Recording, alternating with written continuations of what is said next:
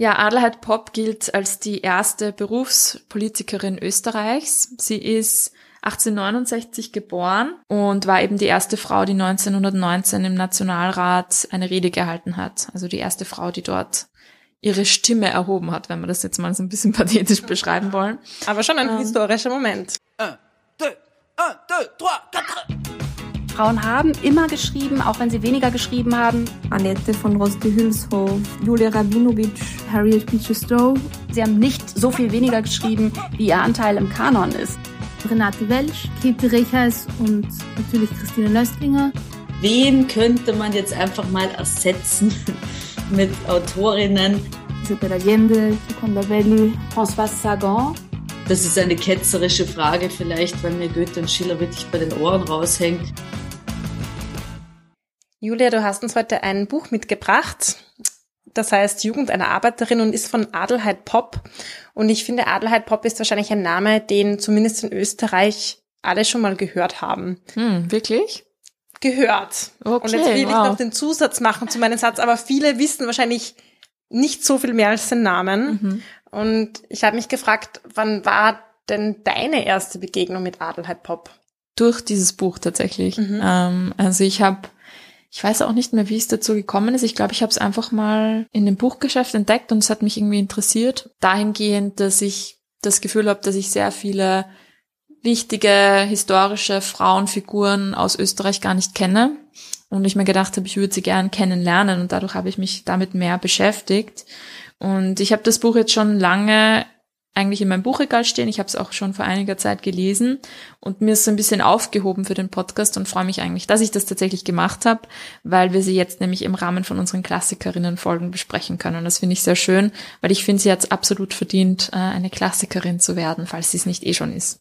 Ich freue mich auch drauf, weil ich habe sie immer mal, mal wieder so gestreift während meinem Studium, aber ich bin auch nie wirklich in ihr Leben so richtig eingestiegen oder auch nicht in ihre Politik eben, nur so am Rande immer. Und deshalb umso schöner, wenn wir sie heute mal ins Rampenlicht drücken. Ich glaube, da gibt's ganz viel Interessantes von ihrem Leben zu lernen. Absolut, ja. Ich freue mich auch schon drauf. Also absolut eine Klassikerin. Und ich hoffe, ähm, dass ja, vielleicht durch unsere Folge auch viele Leute motiviert werden, sie zu lesen, sie vielleicht auch in den Schulkanon, weil wir ja auch darüber auch sprechen, aufzunehmen. Ich finde, da gehört sie auf alle Fälle hin. Dann erzähl mal mir und allen anderen, denen es ähnlich geht, wer war denn Adelheid Popp? Ja, Adelheid Popp gilt als die erste Berufspolitikerin Österreichs. Sie ist 1869 geboren und ist eigentlich so in Intersdorf bei Wien aufgewachsen und dann hat sie auch lange Zeit in Wien gelebt. Sie ist wahrscheinlich am bekanntesten für ihre, für Engagement in der Sozialdemokratie und war eben die erste Frau, die 1919 im Nationalrat eine Rede gehalten hat. Also die erste Frau, die dort ihre Stimme erhoben hat, wenn wir das jetzt mal so ein bisschen pathetisch beschreiben wollen. Aber schon ein ähm, historischer Moment. Absolut, absolut. Es gibt auch ähm, Aufzeichnungen von ihren Reden oder von ihrer Rede dort. Und das ist schon sehr cool, wenn man sich das anhört. Also ähm, kann ich auf, auf alle Fälle allen empfehlen, sich mal das so ein bisschen anzuhören und so ein bisschen einzutauchen. Die, das Buch, das wir besprechen, eben Jugend einer Arbeiterin, ist 1909 zum ersten Mal erschienen und 2019 neu aufgelegt worden eben im Picus Verlag und deswegen haben wir es jetzt auch hier. Ich glaube, das war auch eben ein wichtiger Schritt auch wieder für die Bekanntmachung oder für die Wiederbelebung so ein bisschen von Adelheid Pop in, in unserem Bewusstsein, dieses Buch auch neu aufzulegen. Es ist auch herausgegeben von Sibylle Hamann und Katharina Prager Katharina Prager ist eine Historikerin und Sibylle Hamann kennt man vielleicht als Journalistin vom Falter ehemalig und jetzt als grüne Politikerin und Nationalratsabgeordnete. Und ich finde es recht spannend, weil sie das Werk von Adelheid Pops ein bisschen einbinden und kontextualisieren, so in unser Heute, in unser heutiges Österreich, heutige politische, soziale Fragen. Und das finde ich ist sehr, sehr gut gelungen und zeigt auch wieder, dass um den Kanon zu sage ich mal, überarbeiten und zu erneuern und bisschen frischen Wind reinzubringen, braucht es eben auch so Initiativen, dass man alte Werke wieder neu auflegt und neu einbettet. Ich finde das voll gut, weil einfach ein altes oder älteres Buch zu lesen ist manchmal gar nicht so leicht. Und das ein bisschen eingeordnet zu bekommen, hilft auf jeden Fall. Ja, Wobei das eben gerade das Spannende war an diesem Buch, weil ich mir auch gedacht habe, okay, wow, ähm, Buch von 1909. Ich meine, ich bin es zwar gewohnt, wie du weißt, weiß. Ähm, alte Bücher zu lesen, aber trotzdem hat es mich total überrascht, wie zugänglich und modern eigentlich die Sprache ist. Also ich hatte kein einziges Mal das Gefühl, dass es jetzt irgendwie altbacken oder ich tue mir irgendwie schwer mit der Sprache oder ich verstehe es irgendwie nicht. Also es ist wahnsinnig zugänglich und das ist auch so eine Stärke, glaube ich, des Buches, dass wir das heute sehr gut noch verstehen können, allein cool. schon sprachlich. Und auch ein Vorteil finde ich von Autobiografien manchmal, weil Menschen schreiben über ihr eigenes Leben und da wird's dann selten super hochgestochen oder total meta oder philosophisch, weil es geht einfach um das eigene Leben, vor allem wenn es auch um die eigene Jugend geht, so wie bei dem Buch. Aber das heißt, mhm. das Buch ist 1909 das erste Mal erschienen und 1919 hat sie die erste Rede im Nationalrat gehalten. Das heißt, sie hat das gemacht, bevor sie eigentlich ihre Karriere als Politikerin gestartet hat, oder wie war das? Nein, also dieses Buch war auch so ein Teil, glaube ich, ihrer politischen Karriere. Sie wollte eigentlich gar nicht unbedingt ähm, über sich selbst schreiben. Es war, sie wurde so ein bisschen überredet dazu, um eben auch anderen jungen Frauen aus der Arbeiterinnenklasse so ein Vorbild zu sein. Also sie versucht schon sehr in dem Buch zu zeigen, dass ihr individuelles Leben, und das ist auch spannend so aus, die, aus dieser aus dem Aspekt so der Autobiografie heraus gar nicht so wichtig ist oder gar nicht so so einzigartig. Sie versucht eigentlich zu zeigen, dass es recht beispielhaft ist für Frauen ihrer Klasse und sie versucht dadurch so Leute zu motivieren und sich politisch zu beschäftigen auch und vor allem auch Frauen, weil das ja eben gar nicht so normal war, unter Anführungszeichen, dass Frauen sich politisch engagiert haben damals. Mhm. Passt auch sehr gut in das Anliegen der Arbeiterinnenbewegung, diese Einzelschicksale nicht einfach als Einzelschicksale stehen zu lassen, sondern zu sagen, hm, da gibt es Strukturen dahinter und um etwas zu verändern, braucht es auch das Kollektiv, also die gemeinsame Bewegung oder Gewerkschaft oder was auch immer es genau. dann ist. Es ist auch ganz spannend, dass wir gar nicht so genau wissen, ob alles, das in diesem Buch steht, auch wirklich genauso passiert ist. Also sie hat das schon auch ein bisschen sage ich mal, konstruiert, um eben auch sein beispielhaftes Leben darzustellen. Aber letztendlich geht es ja auch nicht darum, dass jetzt, ich meine, es ist ein Buch, das ist immer was anderes als ein Leben. Klar, es ist immer konstruiert bis zu einem gewissen Grad. Aber es ist jedenfalls sehr, sehr spannend, wie sie das Leben einer jungen Arbeiterin darstellt. Und man muss das jetzt nicht immer nur auf sie persönlich beziehen, sondern einfach auf die Situation, in der sie sich auch befunden hat. Also durchaus ein bisschen strategisch vielleicht. Auf alle Fälle strategisch mit einer politischen Agenda dahinter. Also das war jetzt nicht nur, weil sie gerne erzählen wollte, was sie in ihrer Kindheit gemacht hat. Mhm. Aber was hat sie denn in ihrer Kindheit ja. gemacht? Also wie ist denn die Geschichte, die was, darinnen genau. vorkommt? Äh, sie hat viel gearbeitet als mhm. Kind schon. Ähm, es erzählt tatsächlich die Geschichte ihrer frühen Kindheit bis in ihr politisches Engagement eigentlich hinein. Sie erzählt zum Beispiel von ihren Eltern. Sie ist, wie gesagt, in Inzersdorf aufgewachsen. Ihre Eltern waren Migranten, Migrantinnen aus Böhmen. Ähm, sie ist geborene Dvorak. Und was ich, was mich schon gleich mal am Anfang sehr fasziniert und irgendwie auch schockiert hat, war, dass die Eltern und Kinder eigentlich keine gemeinsame Sprache hatten. Also sie hat mit ihrer Familie in einem Zimmer eigentlich gelebt, lange Zeit. Und ihr Vater zum Beispiel und auch ihre Mutter konnten eigentlich kaum Deutsch, sie haben Tschechisch gesprochen, aber die Kinder konnten kaum Tschechisch. Also das fand ich total spannend, dass da irgendwie ganz wenig oder dass da sehr viele sprachliche Barrieren auch innerhalb der Familie da waren und dass der Vater in den sechs Jahren, die sie mit ihm zusammen gelebt hat, weil er eben dann verstorben ist, als sie sechs Jahre alt war, anscheinend in dieser ganzen Zeit niemals das Wort an sie gerichtet hat. Wahnsinn. Also die Kinder haben dort einfach gelebt, die sind eben auf die Welt gekommen, die waren dann da, um zu arbeiten und mehr auch nicht und die wurden auch nicht angesprochen vom Vater. Also das fand ich schon sehr schockierend. Generell zeichnet sie so ein sehr düsteres Bild auch von ihrem Vater, der war Alkoholiker, der hat die Mutter auch misshandelt. Also es, man, es kommt auch, es gibt auch Schilderungen von sexueller Gewalt oder generell von Gewalt in der Familie in dem Buch. Und das muss schon ein sehr, sehr schlimmes Aufwachsen gewesen sein. Also sie schreibt gleich auch am Anfang, ja, viele Menschen, also ich paraphrasiere das jetzt mal, viele Menschen denken so an ihre Kindheit und Jugend zurück als eine Zeit, wo irgendwie alles schön war. Bei ihr war das nicht so. Sie denkt überhaupt nicht irgendwie mit positiven Erinnerungen zurück. So ihre Flucht in dieser ganzen Situation war das Lesen. Sie hat immer wahnsinnig gerne gelesen. Viele auch so Schundromane und Heftchen und alles, was sie irgendwie in die Finger bekommen hat. Und das war wahrscheinlich auch oder für sie sicherlich auch prägend, wenn man bedenkt, dass sie mit ich glaube, nur drei Jahren Volksschulbildung, dann wirklich politisch aktiv geworden ist. Ich meine, sie hat eine Autobiografie geschrieben, sie hat eine, die Arbeiterinnenzeitung dann später mitgegründet, also Wahnsinn, sie war Chefredakteurin eigentlich dieser Arbeiterinnenzeitung. Wahnsinn. Also dieser Aufstieg, den sie da geschafft hat, auch was jetzt sozusagen bildungstechnisch und sprachlich und so, das hat sie sich alles erarbeitet aus diesen sehr schwierigen Voraussetzungen. Das ist schon sehr faszinierend. Du hast ja gesagt, sie war ja als, hat als Kind schon viel arbeiten müssen und hatte, das wäre eben eine Frage gewesen, wie das dann mit Ausbildung ausgesehen hat, aber mhm. drei Jahre Volksschulbildung und danach war quasi nichts oder gab es dann irgendwelche später Bildungsprogramme, die sie durchlaufen hat oder war sie wirklich so eine Autodidaktin? Sie hat sich das sicherlich selber im Laufe ihres Lebens erarbeitet. Wie gesagt, in ihrer Kindheit und Jugend gab es nicht besonders viel Bildung. Sie hat von Anfang an in Fabriken arbeiten müssen. Also Kinderarbeit war auch in Österreich schon zu der Zeit ein, ein großes Thema und ein großes Problem. Sie musste einfach genauso wie ihre Geschwister mitverdienen, weil das Geld für die Familie sonst einfach nicht gereicht hätte.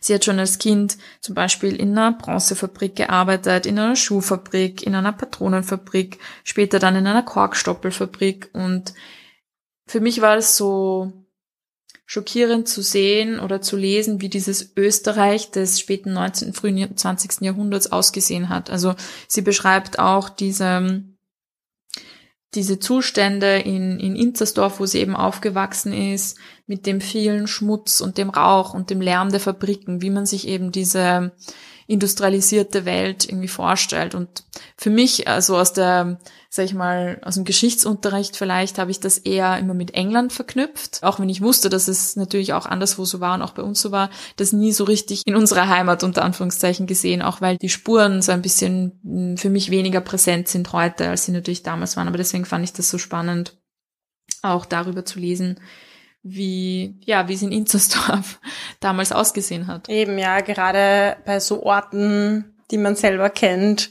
Wien und Umgebung, wo wir jetzt wohnen zum Beispiel, mhm. genau dann so zu wissen, okay, da gab es diese Fabriken mhm. und so hat es ausgesehen und auch, dass Kinderarbeit vor 120 Jahren in Österreich ein Thema war. Mhm ja, da hat sich einfach total viel getan.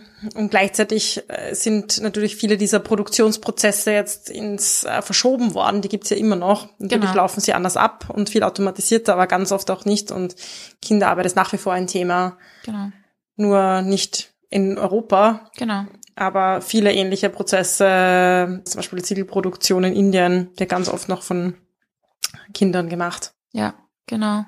Also das ist eben dann so die zweite Frage, die sich einem aufdrängt, wenn man das Buch liest und merkt, okay, diese industrielle Infrastruktur ist verschwunden gefühlt oder ist zumindest nicht mehr so präsent. Wo ist sie denn hin? Weil ta Tatsache ist, dass wir immer noch, also wir konsumieren unglaublich viel, viel, viel mehr, als wir damals oder als man damals konsumiert hat an Produkten und Gegenständen und was auch immer. Wir haben einen extremen Verschleiß auch und schmeißen wahnsinnig viel weg. Irgendwo muss das alles hergestellt worden und sein. Und eh, wie du sagst, das ist halt einfach nur ausgelagert. Mhm. Nicht so, dass, als hätten wir das irgendwie hinter uns gelassen und bräuchten wir das nicht mehr, sondern wir haben es, es wird jetzt dort durchgeführt, wo wir unter Anführungszeichen das überhaupt nicht mehr sehen können. Ja. Dabei finde ich auch immer die Diskussionen sehr interessant, wenn es um CO2-Ausstöße und verschiedene Länder geht, weil Produktion braucht extrem viel Energie. Mhm. Und wie du gesagt hast, es war damals schon, hat es überall geraucht und natürlich sind die Fabriken und die Technik und die Filtermöglichkeiten besser geworden. Aber jetzt zeigen alle mit dem Zeigefinger auf China und Indien, weil dort so viel CO2 ausgestoßen wird. Aber ich finde es immer wichtig zu sehen, dass das eben diese Produktionszahlen sind und nicht die Konsumationszahlen, weil mhm. wer konsumiert denn die Produkte, die dort fabriziert werden und das sind genauso wir, nur weil wir es woanders hin verlagert haben, heißt nicht, dass wir auch nicht zu einem Teil zumindest mitverantwortlich sind für diesen CO2-Verbrauch zum Beispiel. Absolut. Und das sind alles Themen, die man, wenn man das Buch liest, die sich einem, finde ich, ergeben und die man dann weiterziehen kann. Deswegen finde ich auch ein sehr, sehr wichtiges und spannendes Buch zu lesen, um, um auch das eben in den heutigen Kontext einzubetten. Adelheid Pop wird dann relativ ähm, früh auch als Jugendliche so in diese politischen oder politisiert, sagen wir mal so, auch durch ihre Brüder, die sich in der Sozialdemokratie schon irgendwie damit Kontakt hatten und sie wird dann auch als Rednerin entdeckt. Also sie war eine der ersten Frauen, die dann wirklich auch auf so Veranstaltungen auf die Bühne gegangen ist und vor allem irgendwie über die Situation von Frauen in den Fabriken spricht.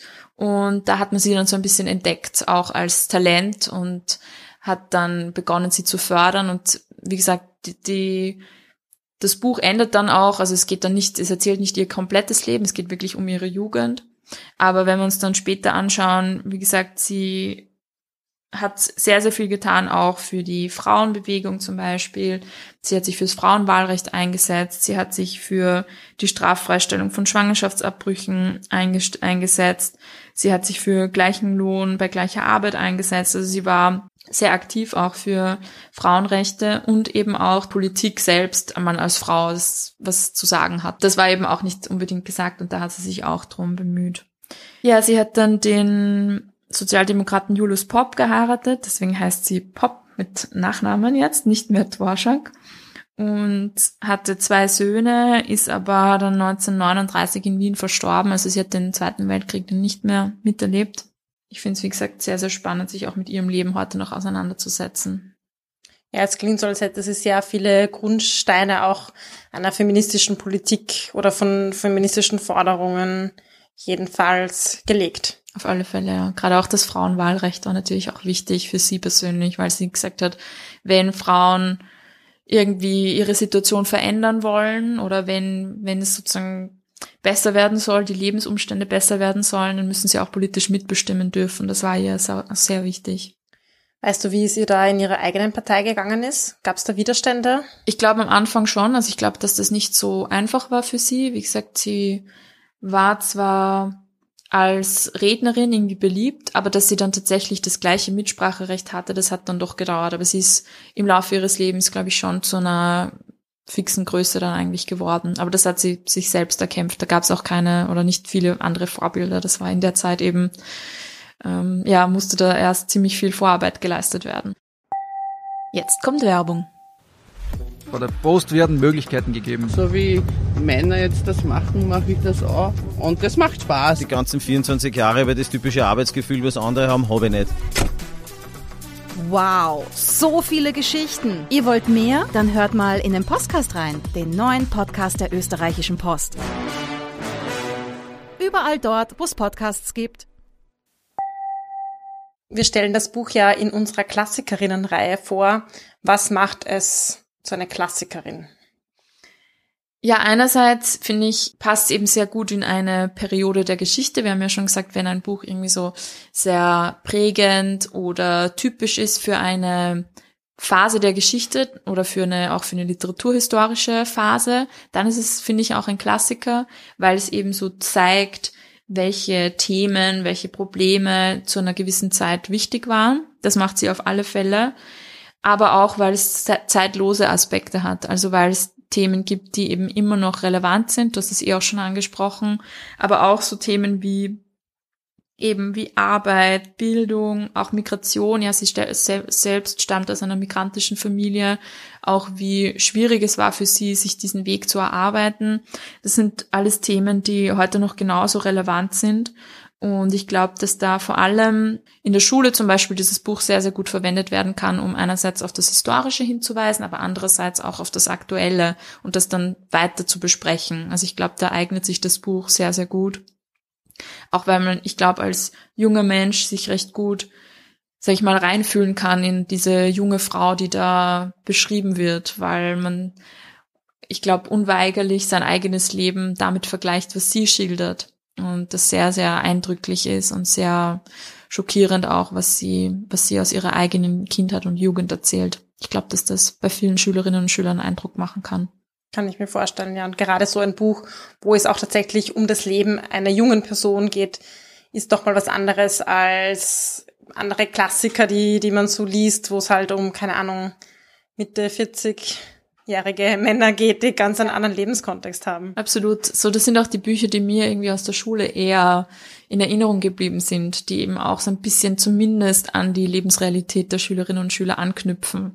Ich kann mich erinnern, du hast Schüler Gerber zum Beispiel. Ich weiß nicht, wie es dir da gegangen ist damit gelesen. Ich finde, das ist auch gern, genau, weil, weil es eben ja etwas ist, was viel näher ist als andere Themen Ja, weil was hat ein junger Mensch mit, es tut mir leid, wenn ich schon wieder raushole, aber mit, mit einem Faust zu tun, ja. Das Ja. ist, also das ist so weit weg. Selbst Mhm. nicht mal nur sprachlich, historisch, all diese Dinge, aber auch thematisch ist es so weit weg von jungen Leuten, dass ich finde, dass es schon wichtig ist, dass man sich, wenn man schon Klassikerinnen in der Schule liest oder Klassiker, dass man sich dann zumindest ein bisschen daran orientiert, auch was könnte den jungen Menschen ansprechen. Mhm. Du hast am Anfang diese Einbettung erwähnt, wo es darum geht, wie stehen wir zu diesem Buch heute vielleicht. Was sagst du, was können wir uns oder was kannst du dir von dem Buch mitnehmen? Ich glaube, es zeigt oder hat mir zumindest gezeigt, dass gewisse Themen und Fragestellungen aus der Vergangenheit heute eben immer noch ungeklärt sind, auch gerade was die Situation von Frauen angeht, aber natürlich nicht nur. Und dass es zwar manchmal hilft, in die Vergangenheit zu schauen und auch zu schauen, was man schon geschafft hat, aber dass es wichtig ist, dass man das auch mitnimmt und weiterträgt und sich dann weiterhin fragt, was können wir da noch tun? Und eben auch so, dass den eigenen Konsum zum Beispiel zu reflektieren und zu hinterfragen, wo ich mir denke, mh, ich sehe vielleicht diese, auch dieses Elend dieser ArbeiterInnenklasse aus der damaligen Zeit heute bei uns nicht mehr, aber das gibt's ja heute immer noch. Und ich glaube, das stellt aktuelle Fragen, die wir uns echt einfach, ja, gut überlegen müssen. Mhm. Und die so weit weggeschoben sind, ist ja leicht, kann man gut aus outsourcen. Ja, genau, ja. Mhm. Du warst ja in Bradford lange Zeit. Ja, das stimmt. Und ich habe dich dort auch damals besucht. Hm, Was hast du so für Eindrücke gewonnen von diesem Ort, der ja auch sehr stark von der industriellen Revolution geprägt ist? Ja, das war auch tatsächlich so der Moment, wo ich mich ein bisschen mehr mit dieser Zeit beschäftigt habe, weil Bradford ist im Norden von England die Wiege der Industrialisierung, wo ganz viele der ersten Fabriken entstanden sind und das ist wirklich noch sehr sichtbar. Also es entstehen sehr viele von diesen Fabriksgebäuden noch. Das waren ganz viele Stofffabriken unter anderem. Man kann auch immer noch diese so Löcher im Boden sehen, wo einfach überall irgendwie Kohle herausgegraben wurde. Und ich habe damals tatsächlich auch in so einer alten Fabrik gelebt. Also das wurde einfach ausgehöhlt und Wohnungen reingemacht.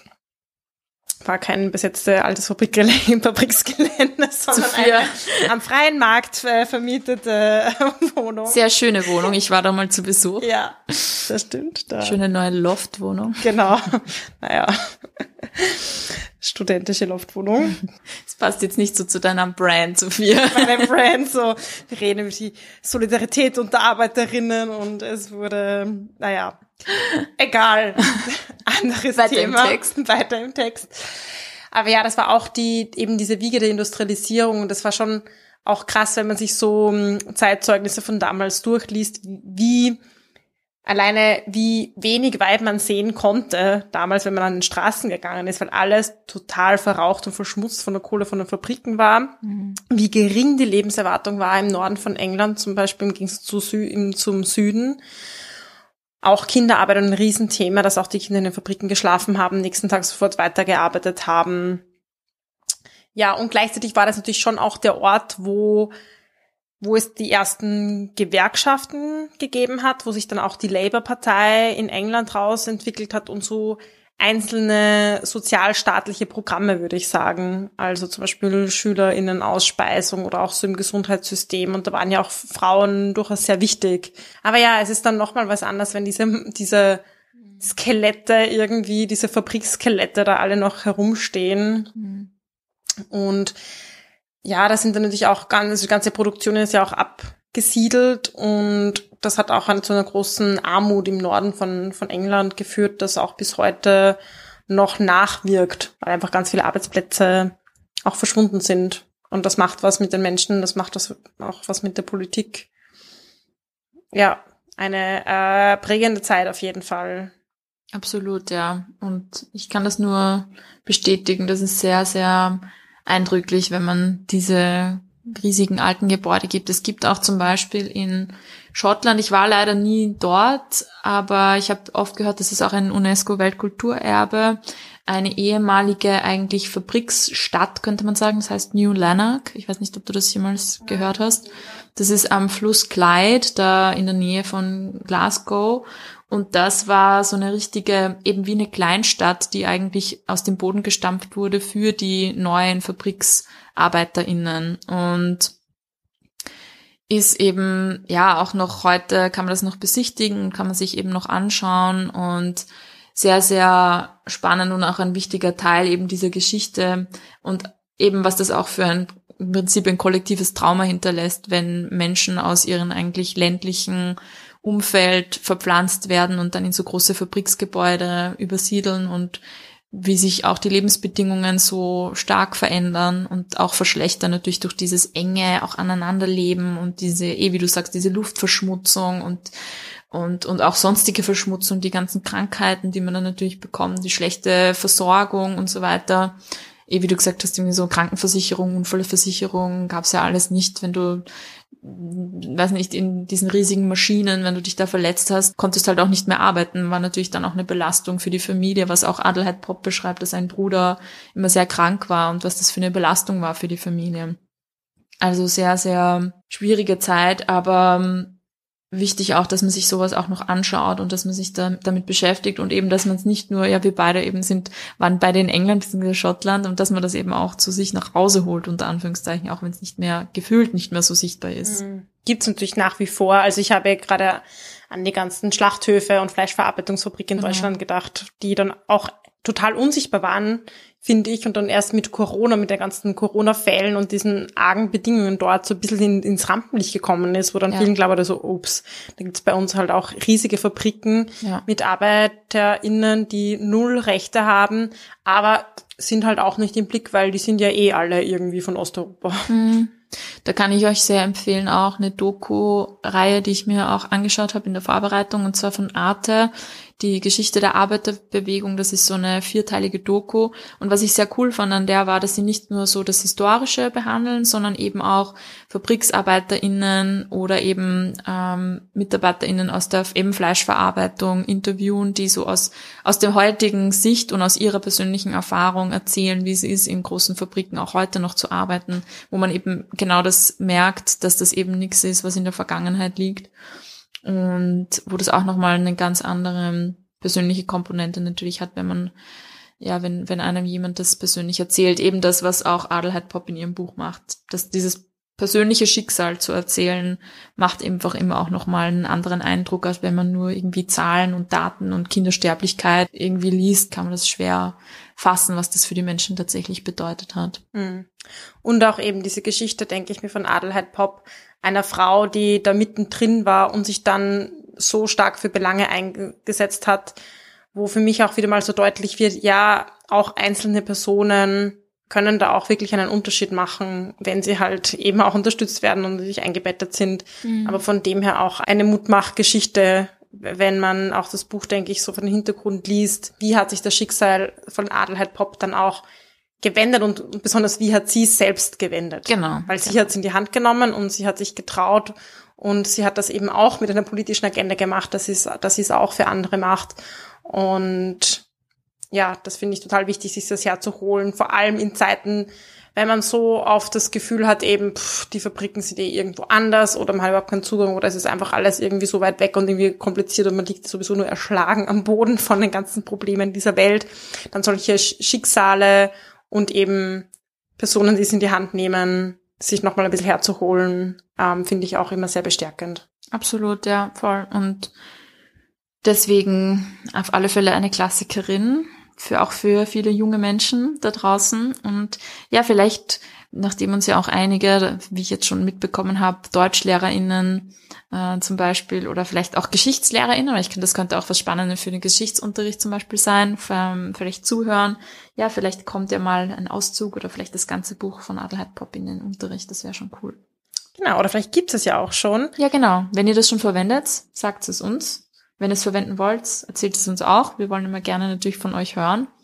Und schreibt uns auf plaudern.diebuch.at oder auf den diversen sozialen Netzwerken, genau. auf denen wir natürlich vertreten sind. Genau. Und wenn ihr uns zum Beispiel auf Spotify oder Apple Podcast oder so gerade anhört, dann gibt's uns eine nette Review, wenn ihr unsere Folge gut fandet. Und genau. nicht, dann nicht. Genau. Nachdem wir schon bei den kapitalistischen Arbeitsbedingungen sind, wir brauchen gute Rankings. Das ist der, der Fünf Lohn. Sterne. Das ist unser Lohn. Mehr Sollten mal eine äh, Podcasterinnen-Gewerkschaft andenken. Oha, das wäre gut. Ja. Mit diesem Ausblick beenden wir jetzt diese Folge.